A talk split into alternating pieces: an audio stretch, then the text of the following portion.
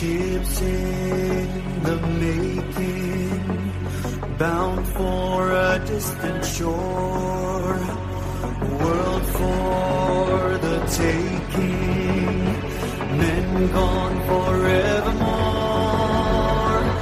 boarding and setting Sexto Continente. Dirigido por el obispo de San Sebastián, Monseñor José Ignacio Monilla.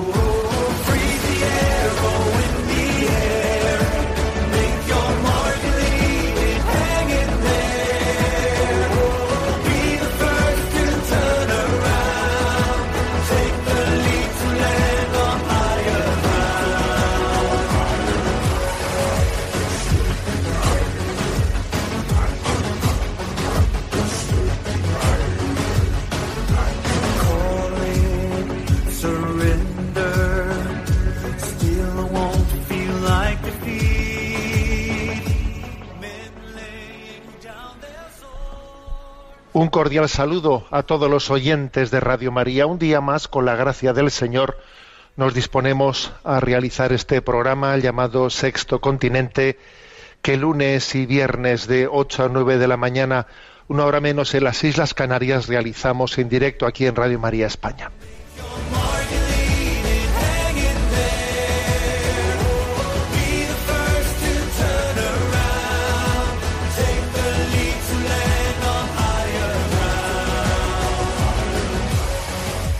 Comentario de entrada en este programa de Sexto Continente quiere incidir sobre algo que es muy recurrente en el pontificado del Papa Francisco, que es, bueno, pues un eco mediático distorsionado que suele alcanzar determinadas palabras y acciones y disposiciones del Santo Padre.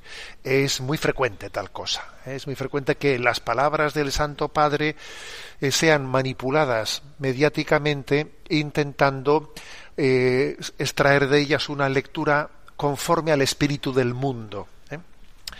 Bueno, y el caso es que esta semana ha ocurrido algo por el estilo, ¿eh? cuando el Santo Padre pues ha hecho un decreto, ha publicado un, un, decreto por el que se reforma un punto del derecho canónico de manera que en adelante en los ministerios del lectorado y del acolitado eh, puedan ser recibidos, todos los medios de comunicación dicen por las mujeres, por fin las mujeres pueden leer en la iglesia, por fin las mujeres pueden dar la comunión en la iglesia.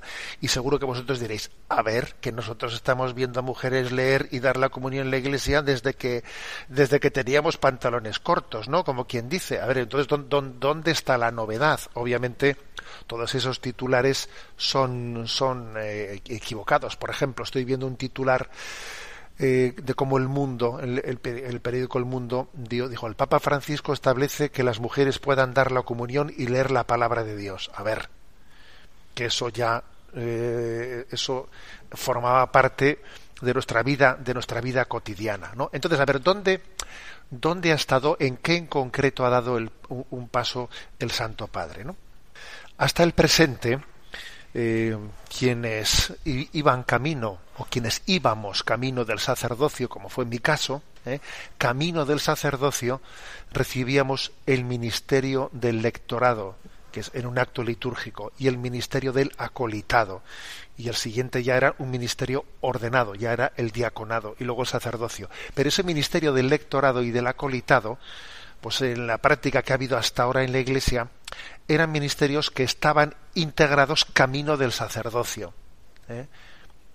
Camino del sacerdocio. Entonces, eh, era impensable que alguien lo recibiese si no iba a ir camino del sacerdocio. Pero no únicamente mujer o no, no, tampoco hombre, o sea, es decir, un laico, un laico varón no recibía ese ministerio. ¿Eh? ¿Por qué? Porque si tú eres laico y, y te vas a casar o estás casado, pues este ministerio del acolitado del lectorado se da únicamente camino, como uno son pasos intermedios, camino del sacerdocio. Bien, eso es lo que ahora ha cambiado y se puede recibir el ministerio del lectorado y del acolitado como ministerios sin que, sin que sean pasos intermedios camino del, del sacerdocio. ¿eh? Eh, Bueno, y eso afecta no únicamente a las mujeres, también a los hombres, porque puede haber un hombre laico que pueda recibir el ministerio del, del lectorado, un hombre laico que reciba el ministerio del acolitado. ¿eh?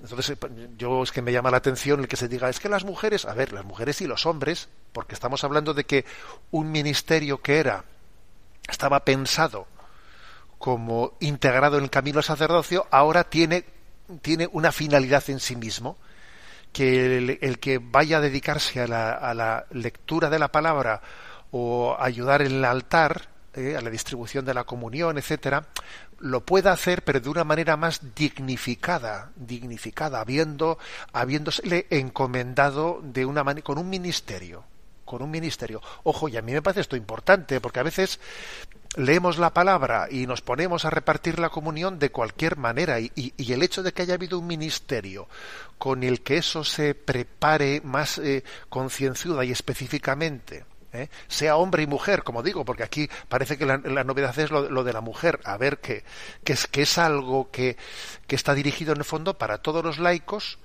que no van camino del sacerdocio, pero que sin embargo ahora van a recibir la encomienda, pueden recibir la encomienda ministerial hecha en un acto litúrgico en el que se le encomienda, tú serás lector, ¿eh? tú serás acólito. Bueno, esto es lo que hay, ¿no? de ahí de esto a lo que cada uno habéis recibido o hemos recibido eh, por los medios de comunicación, como no sea que lo hayáis escuchado por Radio María, eh, pues va un abismo, ¿no? Va a un abismo. Y además, por cierto, por si hubiese cualquier riesgo de malinterpretación, el Santo Padre ha, ha aprovechado esta, eh, pues este este motu propio, que es el nombre que tiene, ¿no? Pues el, documento escrito por el Padre, eh, por el Santo Padre, pues introduciendo esta novedad en la Iglesia, ha aprovechado el motu propio para recordar que el tema del acceso al sacerdocio por parte de la mujer es un tema implanteable en la vida de la Iglesia y está fuera de nuestra capacidad y de nuestra autoridad cambiar nada que venga de Jesucristo. ¿eh?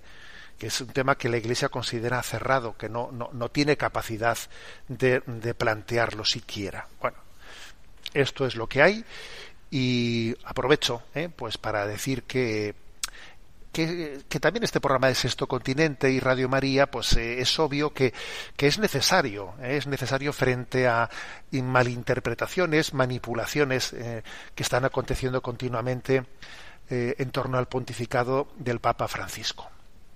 Dicho esto, recuerdo que Sexto Continente es un programa que tiene interacción con los usuarios de redes sociales, con los que sois usuarios de, Instagram y de Twitter a través de la cuenta arroba obispo munilla, con los que sois usuarios de Facebook a través del muro que lleva mi nombre personal de José Ignacio Munilla. Eh, los programas anteriores los tenéis tanto en el podcast de Radio María como en en esa página web multimedia www.enticonfio.org. Allí encontraréis el apartado de Sexto Continente en el que están todos los programas anteriores. Bueno, voy a abordar en este programa de Sexto Continente un tema que está siendo muy demandado por vosotros. Eh, ¿Cuándo va a dedicar usted algún programa al tema de las vacunas? Al tema de las vacunas. Eh? Bueno, pues que conste que no es la primera vez que, hablo de este tema en el programa, porque, eh, claro, era agosto, pero el 28 de agosto pasado, si buscáis no pues en los programas de Sexto Continente allí veréis que dediqué un programa al tema de vacunas éticas ¿eh? pero bueno pues voy a volver a intentar eh, retomar aquello y responder también un poco a las que son las preguntas más habituales de discernimiento moral que van planteando pues muchos ¿eh? muchos oyentes. Bueno, en primer lugar, ¿eh? mm, ya en aquel programa yo hice referencia a una, a una cuestión delicada que, el, eh, que la doctrina de la Iglesia que el discernimiento de la Iglesia, no en su rango superior magisterial, pero sí a través de algunos organismos, como la Academia Pontificia de la Vida, etcétera, ya abordó ya abordó eh, pues hace bastantes años, eh, hace 10, 15 años, eh, aconteció que hubo una vacuna, la vacuna de la rubeola, que tenía problemas eh, éticos, morales en su origen, en su origen, que había sido elaborada esa vacuna partiendo eh, utilizando, mejor dicho, voy a, voy a matizar esto. Esto es un problema, ¿eh? que un obispo también tenga que matizar algunas cuestiones biológicas para las cuales no ha sido formado, pero bueno, obviamente hay que intentarlo. A ver, esa, esas, aquellas vacunas ¿eh? tenían el problema de que habían utilizado algunas líneas celulares para, para su cultivo, que estas líneas celulares tenían su origen en algunos fetos abortados pues en décadas anteriores, ¿eh? hace 30, 40, 50 años habían sido utilizados unos fetos abortados ¿eh? para desde ellos no pues eh, cultivar unas unas líneas celulares que, que, con el paso de los años se han seguido prolongando prolongando y después finalmente se llegó a hacer pues una vacuna la de la rubiola y entonces, claro, pues eh, se planteó el problema. ¿Qué, qué se hace? ¿Eh? ¿Qué se hace? O sea, es moral. ¿eh? Es moral tal situación. Entonces, el discernimiento de la Iglesia es el siguiente. A ver, obviamente, el haber realizado tal cosa en su origen es, es completamente inmoral. ¿eh? Es completamente inmoral el que de el cadáver de un feto que ha sido que ha sido matado cruelmente se utilice ese cadáver para de él pues poder experimentar o poder eh, derivar líneas celulares es inmoral. El juicio ético sería muy distinto si no se tratase de un feto abortado cruelmente, sino si fuese pues un feto abortado naturalmente cuya madre lo dona ¿eh? para la ciencia. Eso tiene otra calificación moral muy distinta, porque nosotros podemos también donar nuestro cuerpo pues para, eh, para que pueda tener determinadas utilizaciones para el bien común, eso sería correcto, pero lo que es inmoral, ¿eh? lo que es una barbaridad, es el haber utilizado pues el cuerpo muerto, muerto, ¿no? cruelmente, ¿no? Cruelmente matado de un feto para ello. ¿Eh? Ojo que esta, aquella barbaridad ¿eh? sospechamos que pueda seguir aconteciendo, aunque esto es muy difícil tener datos, ¿eh? porque cuando la sabéis que ha habido ahí hace dos años o tres años, pues unas grabaciones hechas con vídeo de algún valiente que investigó a esta multinacional mm, de abortista de Estados Unidos, Parenthood, y claro, pues tuvo entrevistas con, eh, con, responsables de esta multinacional abortista con una cámara oculta diciéndole, oiga, ¿y cuánto me costaría si usted me da unos pulmones de, de un feto abortado? ¿O a cuánto se, ver, se vende pues el cerebro? ¿O a cuánto se vende? Y está grabado cómo le pone, le pone, le tasa le está tasando el precio de las partes de los cuerpos de los abortos en las clínicas abortistas. A ver, eso está grabado. ¿eh? Y es obvio que eso existe y obviamente es una abominación. Una abominación. Bien, no sabemos obviamente qué utilización tendrá todo eso, pero, pero bueno, pero creo que es importante que nos demos cuenta que estamos hablando de algo que existe, que no es una quimera, que existe. Bien, pero retomo la línea ¿eh? de discernimiento que estaba llevando a cabo. Bueno, entonces ahora se da el caso de que algunas vacunas de las que puedan también estarse elaborando para el, contra el COVID eh, tienen en su origen también unas líneas, eh, o sea, han sido elaboradas, no es que tengan, fijaros bien, eh, porque no es que se trata que haya, que haya elementos de, de ese feto incluidos en la vacuna, no, eso no se da, no, no ese es el caso, ¿eh? no es el caso de que se haya elaborado, pues como el pan se elabora con, con la harina. No, no es esa la cuestión. ¿eh? No es que una parte de ese feto esté dentro de la vacuna. Eso no, eso no, no es el caso. Pero sí es el caso de que con ese feto se crearon unas líneas celulares en las cuales se han ido cultivando, se, se hacen cultivos de líneas celulares, eh, pues que, que, que se han ido manteniendo en los laboratorios y ahora resulta que las vacunas del COVID, algunas, algunas de ellas tienen su origen en esas líneas celulares famosas ¿eh? a las que he hecho referencia. Entonces, el discernimiento de la Iglesia, ¿qué, qué cabe decir eh? sobre, nuestra, sobre nuestra responsabilidad moral?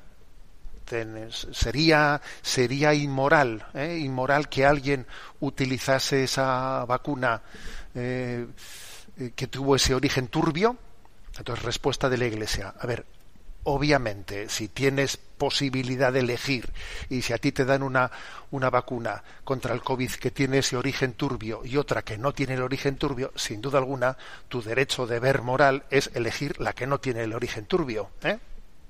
Bien, pero si no puedes elegir, si no puedes elegir, lo que dice la Iglesia es que sí puedes utilizar eh, esa, esa vacuna. Y alguno dirá, pero ¿cómo dice la Iglesia eso? A ver, sí, Vamos, voy a intentar explicarlo con algún ejemplo concreto. Si puedes utilizarla si no tienes otro remedio, porque hay un bien mayor que lo justifica y porque tu grado de colaboración con aquella barbaridad que se hizo en su origen hace 30, 40 años es un grado de colaboración muy remoto, ¿eh? muy remoto, en el que no cabe decir que tú tengas culpabilidad o que tú estés pecando con ello. Pongo un ejemplo. ¿eh? Pues imagínate que, que, tú tienes un o que yo tengo no pues un ordenador Microsoft ¿eh? y claro ese ordenador pues pertenece a una compañía que tiene un dueño que se llama Bill Gates que es el hombre más rico del mundo y ese hombre más rico del mundo, pues hoy en día sabemos que con su inmensa fortuna, eh, pues está apoyando muchas causas, o, pero algunas de las causas que apoya no son precisamente muy acordes. ¿eh?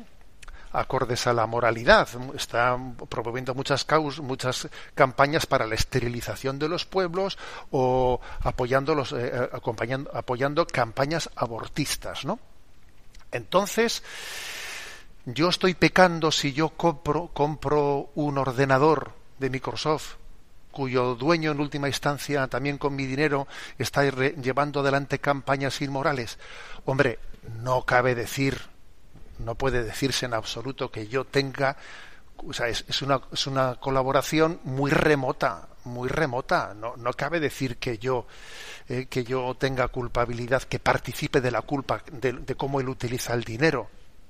No, no es, otra cosa es que yo, pues por una conciencia ética fina, diga, pues voy a comprar otro, vale, pues sí, claro que, que puedo hacer eso porque tengo una conciencia ética fina, pero no cabe decir que yo esté haciéndome cómplice porque compre, compre ordenador. Bueno, he puesto un ejemplo práctico para intentar iluminar cómo no, no puede decirse que alguien por utilizar una vacuna que fue elaborada con unas líneas celulares que tuvieron eh, su origen hace 30, 40 años, aquella, eh, aquella utilización de algunos fetos en concreto abortados, yo me hago culpable de la barbaridad, de la abominación que hicieron aquellos. ¿eh? Otra cosa es que, claro, la, la, responsabilidad moral de quien, de las compañías farmacéuticas, etcétera, claro, tiene un nivel de responsabilidad moral muy superior a la que, a la que puedan tener otros. Pero ahora estamos hablando la del usuario, no, no la de las, no estamos ahora discerniendo la responsabilidad moral de las compañías farmacéuticas, sino la del usuario. En definitiva, si uno puede elegir, obviamente debe de elegir la vacuna que no tenga ese origen. Y si no puede elegir, no debe de tener pues un, un problema de conciencia pensando que está pecando o colaborando en tal cosa. Bueno, y luego, viene una pregunta. La pregunta es, a ver, ¿y cómo puedo saber yo qué vacunas tienen ese, han tenido complicidad en, en ese origen turbio y cuáles no han tenido? Bueno, la verdad es que, que para eso hay que ser especialista. ¿eh?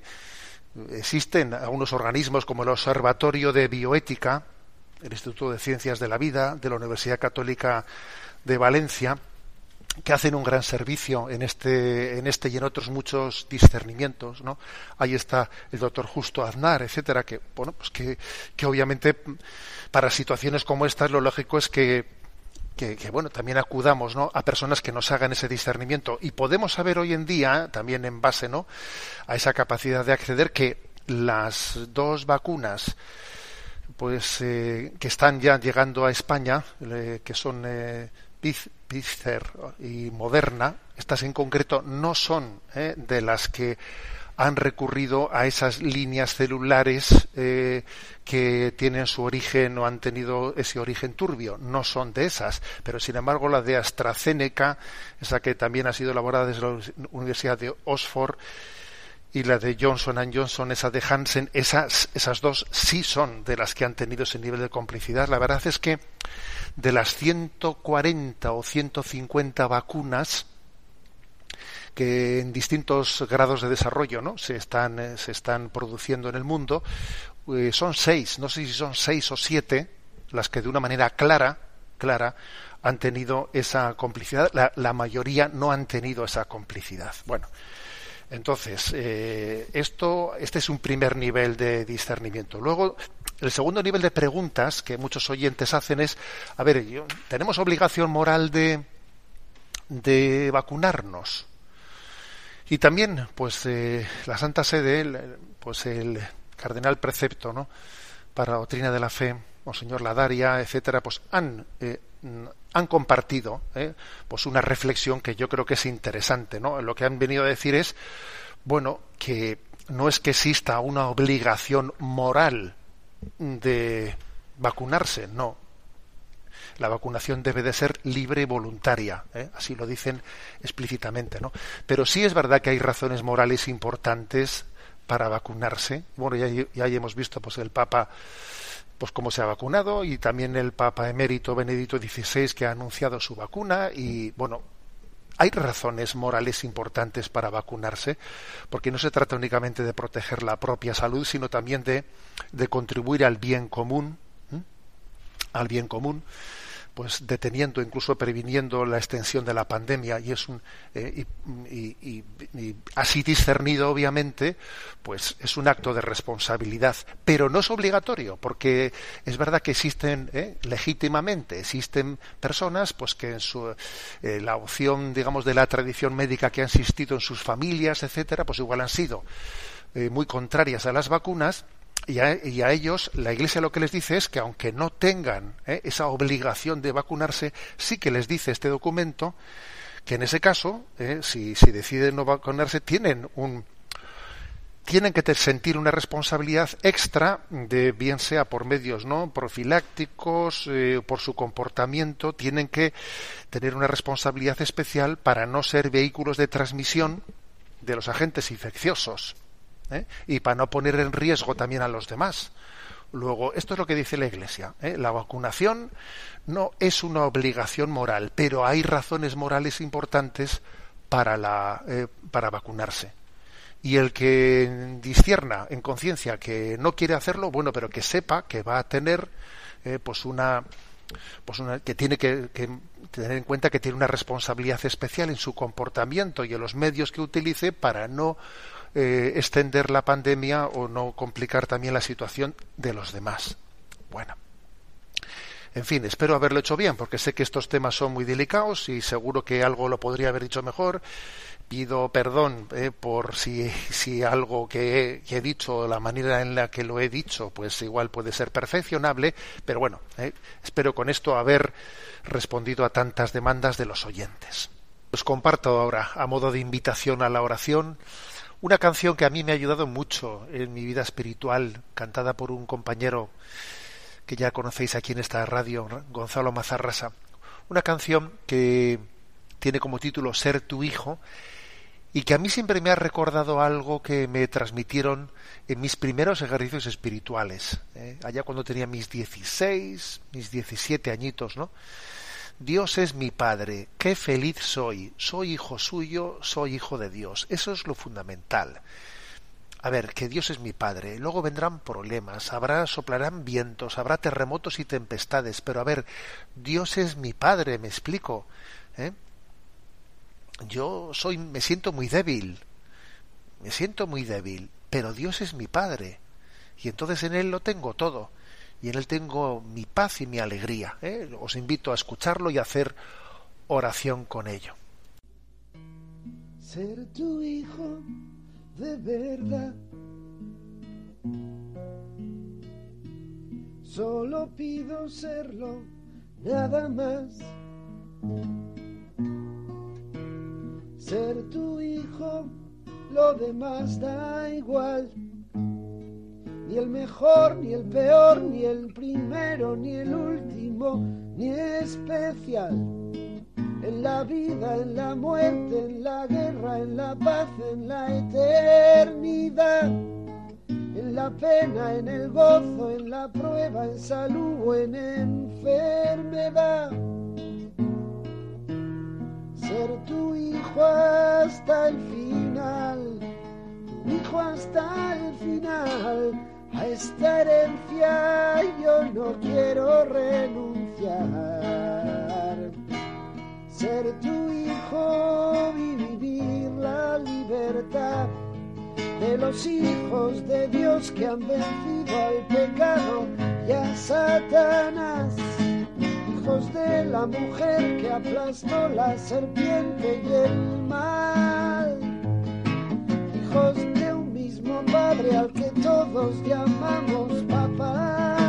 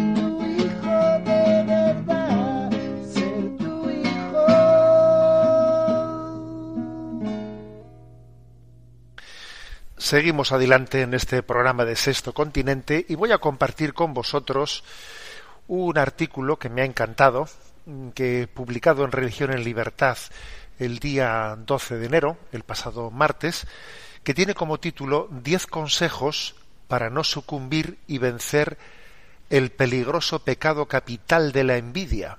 O sea, 10 consejos contra la envidia. ¿Eh? Eh, lo recoge Religi- Religión en Libertad y bueno, pues ellos lo han, lo han elaborado desde una página web Catholic Exchange, ¿eh?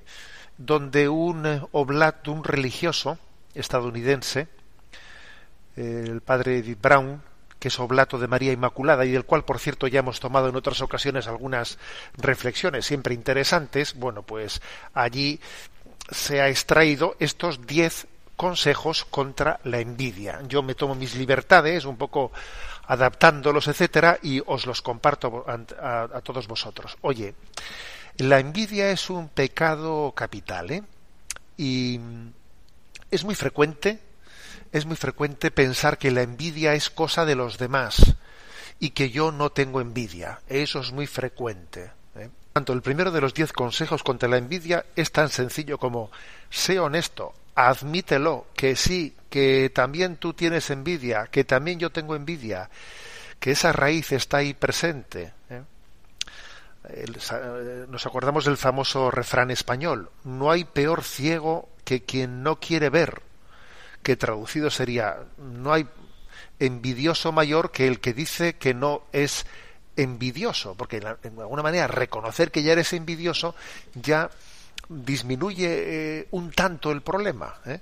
Entonces, que nos demos cuenta de que la envidia se trasviste mucho, se disfraza mucho, le gusta muchísimo, ¿eh? pues buscar falsas razones. Y entonces, bueno, pues a veces uno dice, uno es una persona súper solitaria, no le gusta la compañía de los demás. No tendrás envidia ahí por detrás, escondida, ¿no? ¿Eh? O uno siempre está viviendo en competición con los demás, siempre quiere, tiene un afán de perfeccionismo, de ser el primero. No tendrás un problema de envidia, ¿no? A ver, hay que descubrir la envidia que está en la raíz de, en la raíz de muchas cosas, ¿no? Y en la vida de la Iglesia, eh, pues el Papa Francisco la ha denunciado muchas veces. El chisme, la envidia, la difamación dañan mucho a la Iglesia. ¿eh? Bueno, y por ejemplo, también a veces eh, la tristeza, ¿Qué hay detrás de la tristeza? No habrá envidia, ¿no? Cuidado, ¿eh? desánimo. ¿Por qué estoy tan desanimado? ¿No? ¿No habrá algo de envidia por detrás, no? Hay que estar siempre atento a eso. Y al mismo tiempo no hay que escandalizarse de que exista la envidia en los demás, ¿eh? Porque en esta vida, mira, ¿eh? en cuanto que nace algo bueno, inmediatamente nace la envidia junto con ello. Eso lo decía Leonardo da Vinci, decía que en cuanto que nace la virtud, nace contra ella la envidia. Eso es impepinable. Luego tampoco no te escandalices de que exista la envidia. ¿eh? Bueno, pero nosotros no vamos a ver la envidia en los demás, vamos a verla en nosotros mismos. Por lo tanto, primer consejo, a ver, eh, sé honesto, admítelo, la envidia está más cerca de nosotros de lo que nos pueda parecer. ¿eh?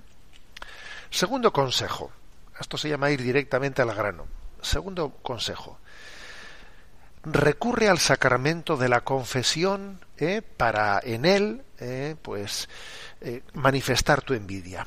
Es verdad, fijaros una cosa, es verdad que sentir envidia, sentir envidia puede ser un sentimiento en el que uno todavía no le ha abierto la puerta de su voluntad.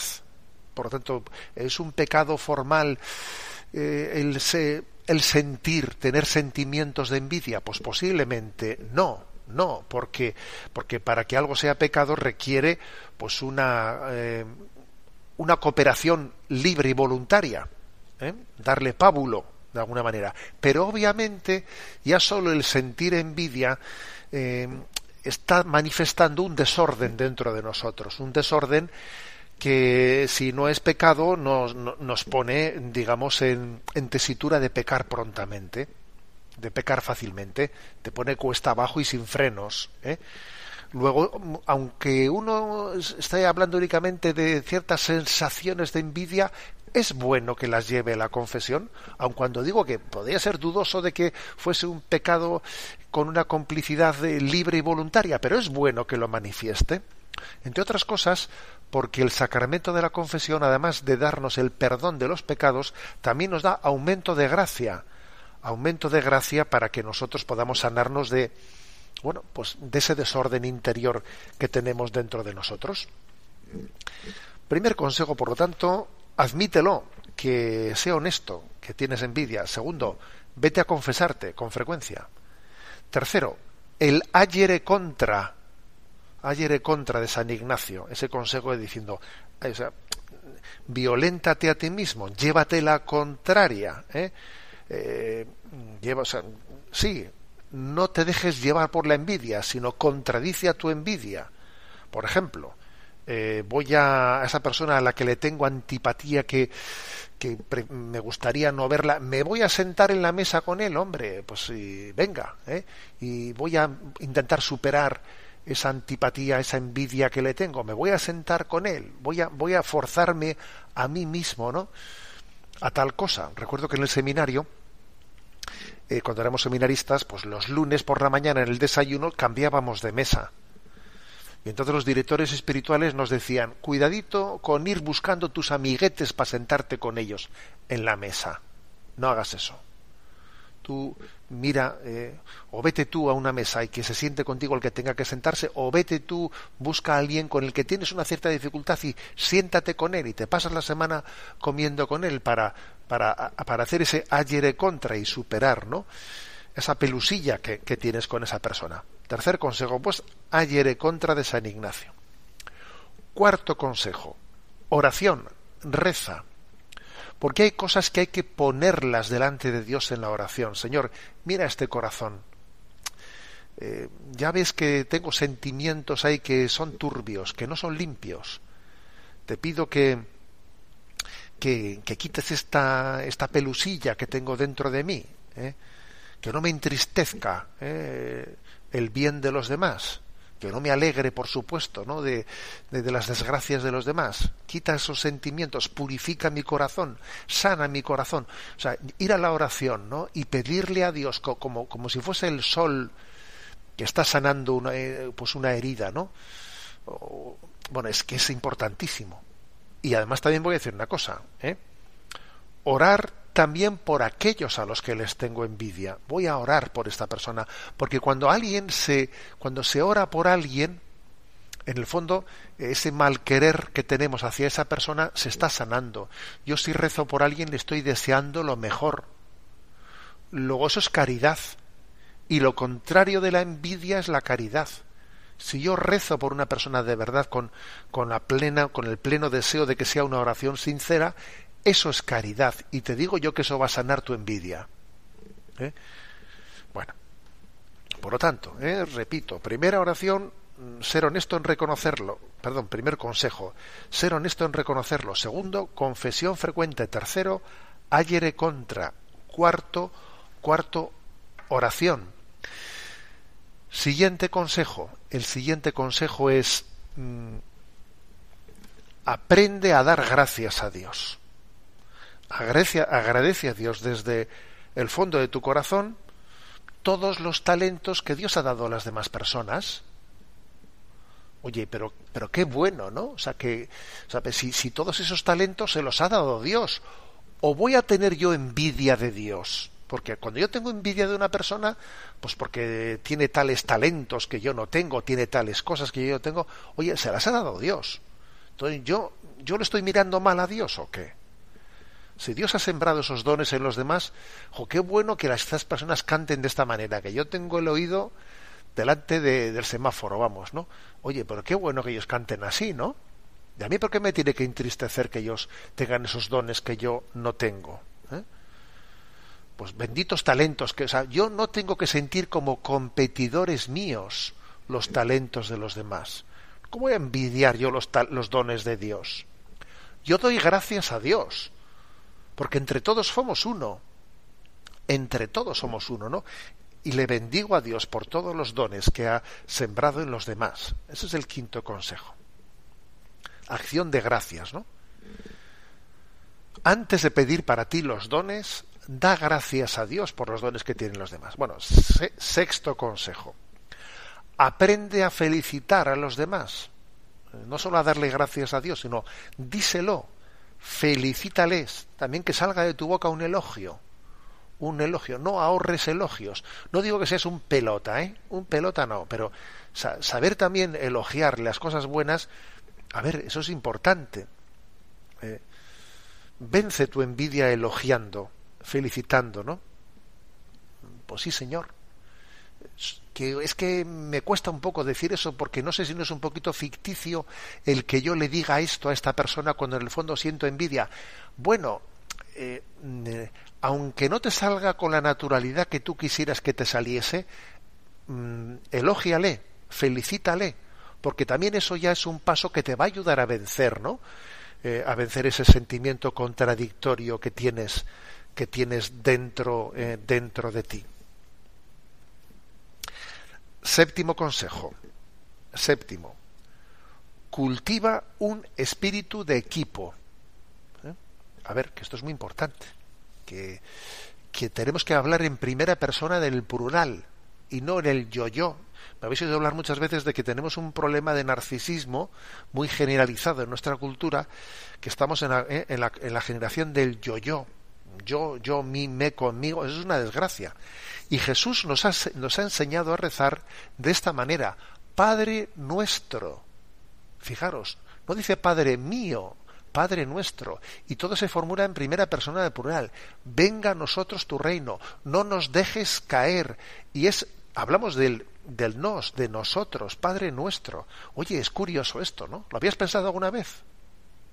O sea, fíjate cómo el Señor nos, nos, nos enseña incluso a rezar como equipo, como familia, como en familia, ¿no? Luego, esto supone tener conciencia de comunión entre nosotros, tener conciencia de equipo, que somos una familia. Dios nos ha pensado así, nos ha pensado los unos para los otros, ¿no?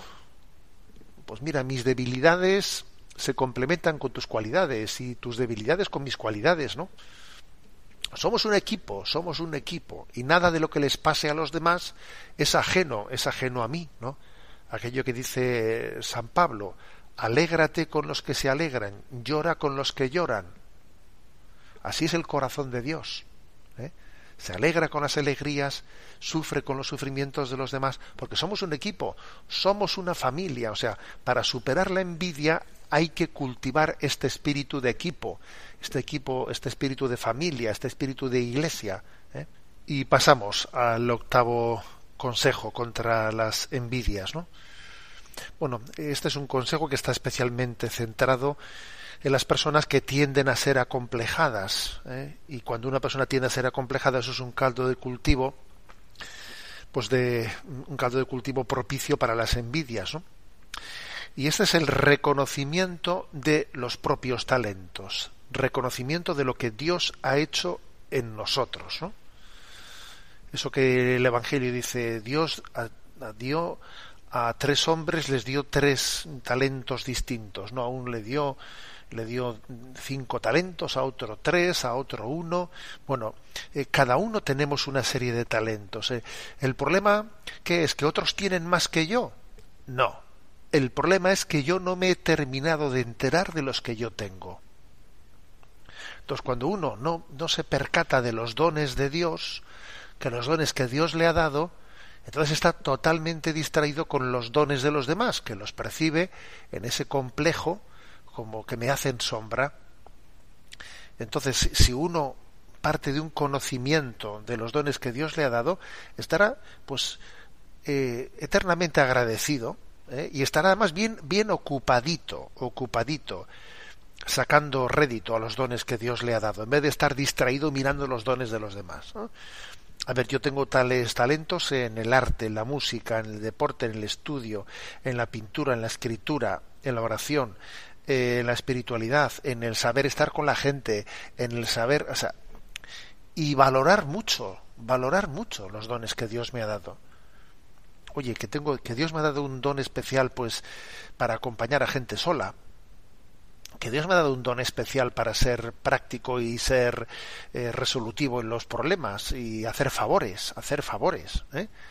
Y, oye, que Dios me ha dado un don especial para la, limpieza, pues bendito sea Dios, ¿no? O sea, reconocer los dones de Dios y, y ocuparnos en ellos, cultivarlos, para que, para que yo me dé cuenta que yo aporto a la civilización del amor desde los dones que Dios me ha dado, en vez de dejarlos al barbecho, oxidándose, deteriorándose esos talentos. No, señor, bien ocupadito, pues cultivándolos, ¿no? Eh, bueno, esto es clave, esto es clave porque muchísimos de nuestros problemas, eh, muchísimas de nuestras desviaciones espirituales acontecen porque no estamos a lo que hay que estar. Y cuando uno no está a lo que hay que estar, pues entonces es vulnerable a todas las tentaciones, como por ejemplo la envidia, porque no estás a lo que tenías que estar, ¿eh? que era a cultivar los talentos que Dios te ha dado. Consejo número 9 contra la envidia, que va un poco también en relación con el anterior, ¿eh? pero concretándolo con una propuesta práctica aquí que nos hace el padre Eddie Brown. ¿eh?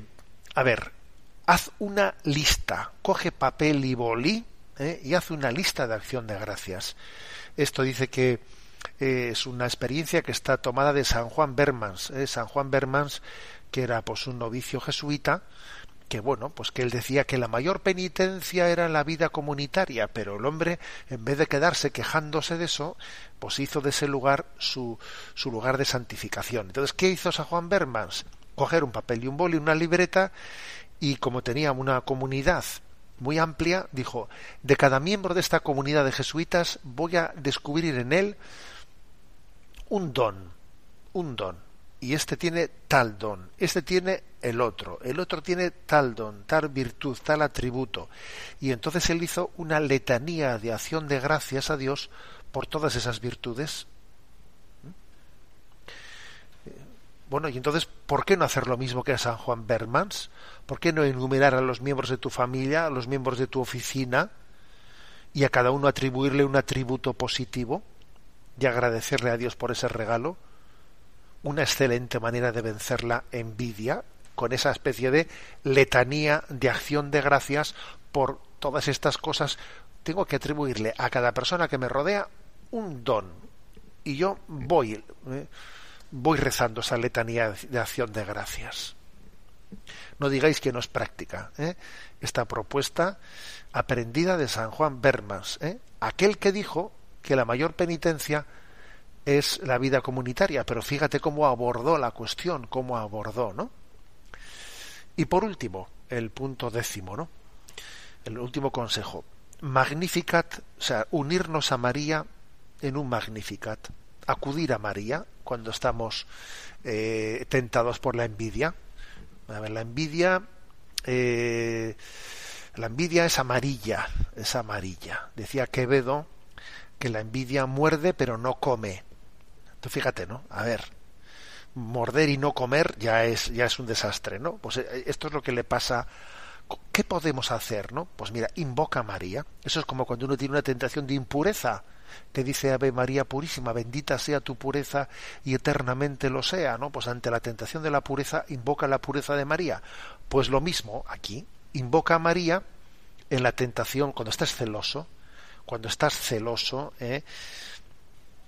y entonces alaba, ¿eh?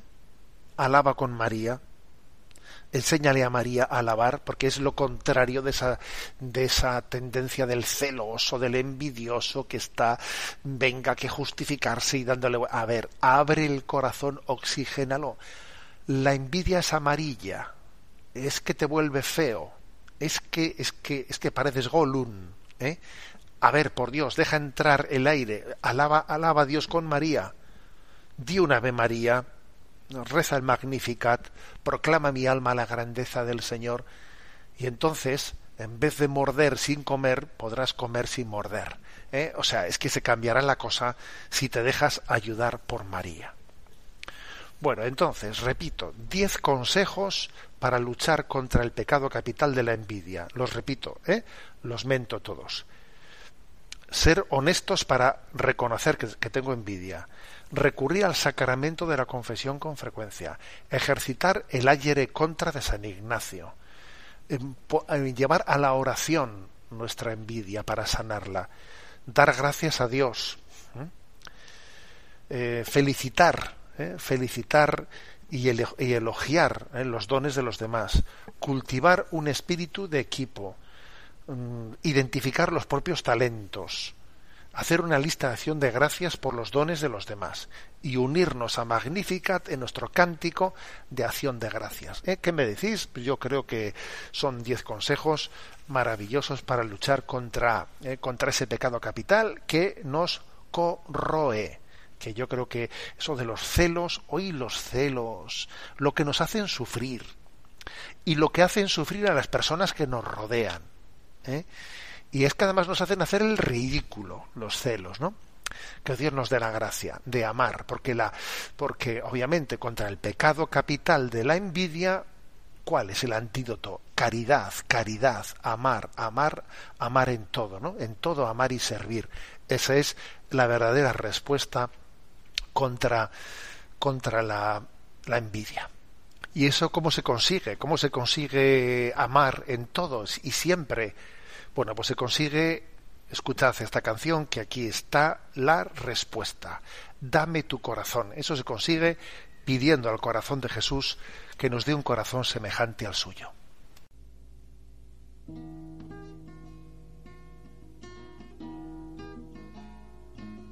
Dame tu corazón que sea el mío yo no busque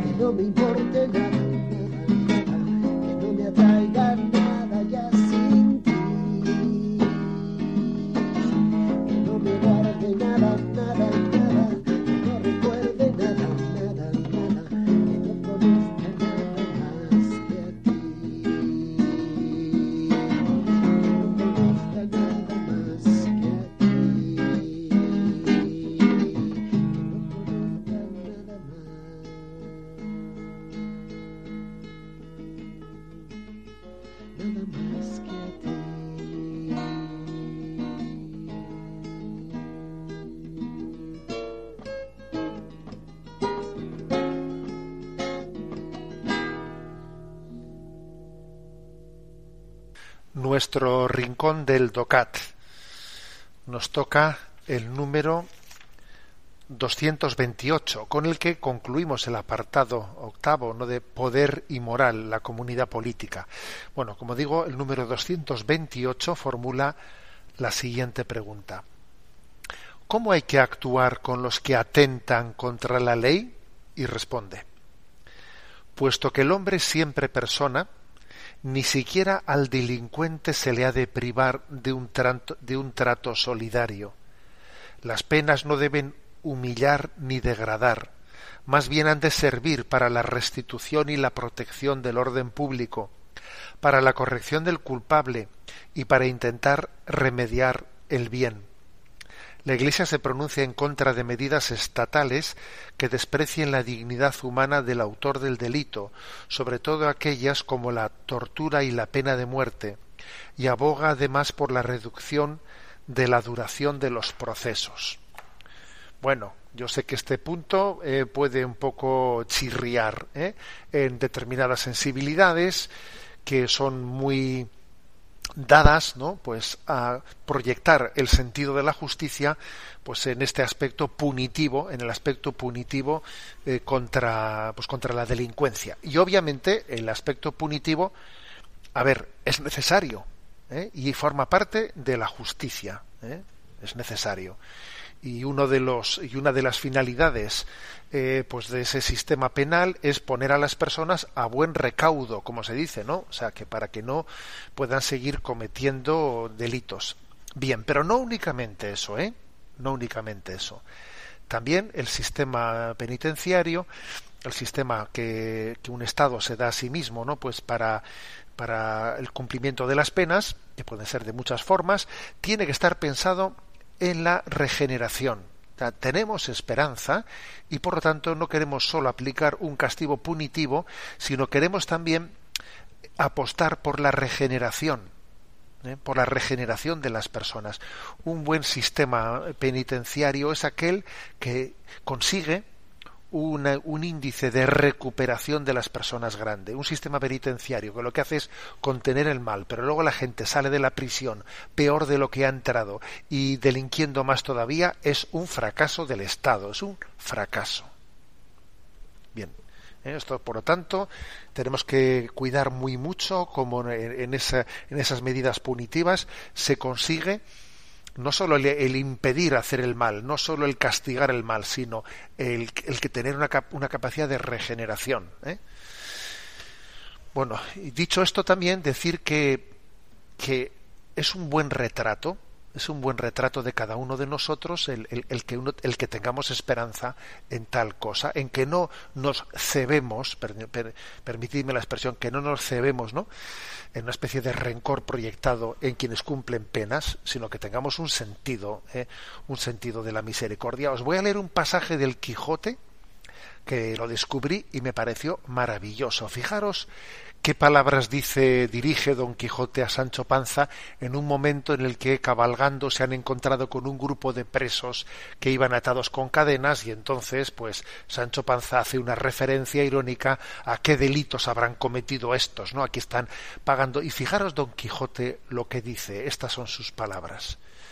Dice, Majadero, dijo a esta sazón Don Quijote, a los caballeros andantes no les toca ni atañe averiguar si los afligidos, encadenados o presos que encuentra por los caminos van de aquella manera o están en aquella angustia por sus culpas o por sus desgracias. Sólo le toca ayudarles como a menesterosos, poniendo los ojos en sus penas y no en sus bellaquerías. Toma frase de Cervantes, eh, puesta en labios de, de Don Quijote, ¿no? Que nos dice, oye, mira, tú en este momento no te estás cebando con el que está en prisión. Está en prisión y ahora tú lo que tenemos que hacer es intentar que, que le sirva, de, que le sirva de, de, redención. Por ese motivo la Iglesia está en contra de la pena de muerte. ¿Por qué? Porque la pena de muerte no es una pena que alguien le dé la capacidad de restituirse, de, de reiniciar, ¿eh? de redimirse. No. Está en pena también de un ensañamiento en las penas. ¿eh? bueno, pena, por, por ejemplo, pues una cadena perpetua. Una cadena perpetua también la Iglesia eh, se posiciona en contra de ella. Otra cosa es que exista una pena permanente eh, revisable, una cadena perpetua revisable. Bueno, si es revisable puede ser aceptable desde el punto de vista moral, pero siempre hay que dar margen a la redención del individuo, a la redención. ¿eh? Entonces, dicho esto, bendito espíritu cristiano que tiene esta perspectiva. ¿eh? No confundamos justicia con, con, proyectar mi rencor y la rabia que tengo, que eso, que eso no, no está bien planteado. Tenemos el tiempo cumplido. Me despido con la bendición de Dios Todopoderoso, Padre, Hijo y Espíritu Santo. Alabado sea Jesucristo.